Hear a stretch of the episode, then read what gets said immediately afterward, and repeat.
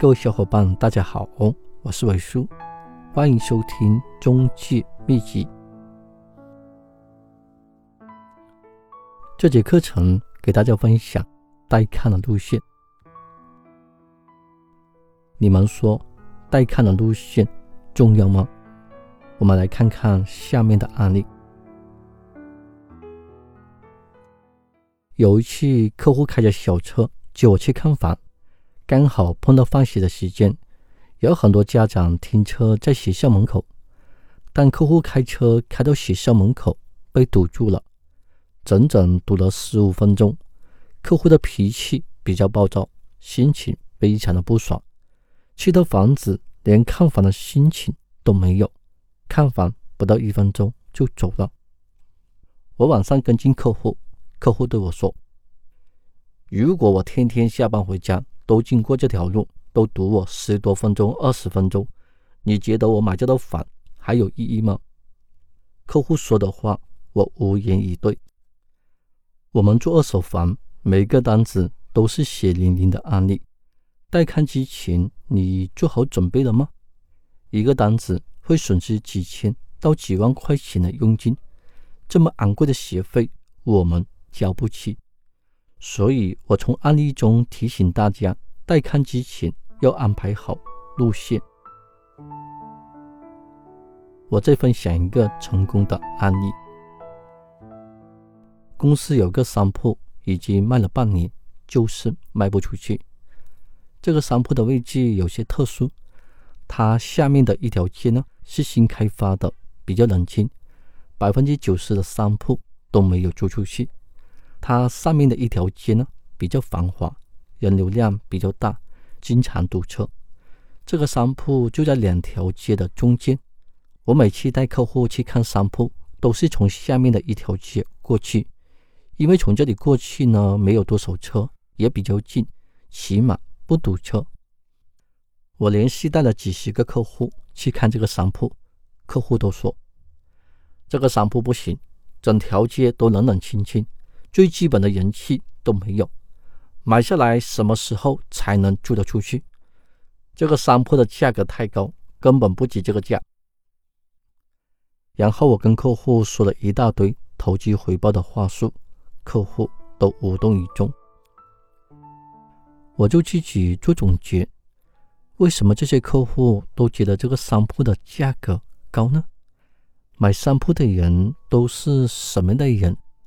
都是投机客，买下来就是出租的。客户最在意的就是租金和升级空间。从下面一条街走过去，都是冷冷清清，也不知道这个商铺什么时候才能租得出去。把钱投到这个商铺里，也不知道什么时候才能回本，说不定还会亏本。我就认真的研究路线，于是呢，我就换条路线。每次带客户从公司出发，都是经过上面一条繁华的街道，虽然多花了几分钟，有时候还堵车，但是给客户的感觉，这个商铺就是靠近繁华的街道，这个商铺就是市中心的商铺，让客户觉得这个商铺的人气很旺。让客户觉得有捡便宜的感觉。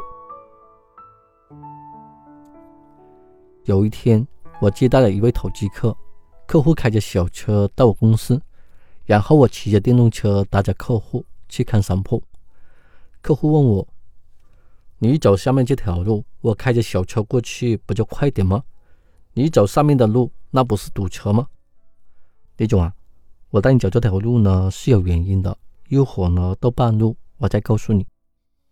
我就骑着电动车带着客户去看商铺，经过繁华的街道，我开到人流量比较多的商铺，我就停了下来。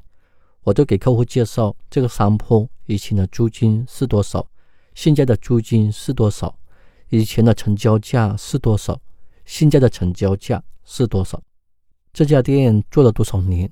那家店做了多少年？我把这一条街的商铺给客户介绍了一半，让客户觉得这个商铺的升级空间还是蛮大的。你买这个商铺租金以后会涨到多少钱？这个商铺以后会涨到什么价格？第二天，客户直接到我公司交了定金。为什么同样的带看，不同的路线效果不同呢？你在带看的路线，你注意细节了吗？这就是细节决定成败。李嘉诚说：“投资房产最重要的就是地段，地段还是地段。你让客户看到这个商铺以后发展空间了吗？一个泡茶喝的紫砂壶，有卖几块的、几十的、几百的，还有卖几千的、几万的、几十万的。为什么差别这么大呢？这么一点点泥巴能值几十万吗？差别。”就是手工，手工做得好就卖得贵。一个大师做的紫砂壶能卖几十万，一个学徒做的紫砂壶只能卖几十块。细节决定成败，这就是差别。一个新手经纪人为什么老是带看都成交不了？一个老的经纪人带看了十个客户就能成交一单，这就是差别。你带看之前，你安排好带看路线了吗？这节课程就分享到这里。如果你在房产工作中遇到了什么问题，也可以在微信给我留言。我上微信的时候呢，一定给你回复。尾数的微信八三四幺四七四二七。